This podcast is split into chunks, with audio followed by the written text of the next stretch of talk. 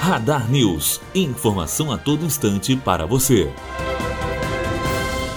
A Aérea Brasileira Azul faz proposta para comprar parte das operações da Avianca Brasil. O negócio seria de 105 milhões de dólares. O objetivo é adquirir os ativos de uma empresa, a Unidade Produtiva Isolada, que seria criada a partir de um desmembramento da Avianca em duas partes. A UPI está prevista no plano de recuperação judicial da companhia. Em comunicado, a Avianca informou que a prioridade das negociações com a Azul é fazer com que passageiros e funcionários tenham seus direitos garantidos e que as operações não sofram alterações. Andresa Vac, aluna do terceiro ano de jornalismo, direto para a Rádio Unifoa.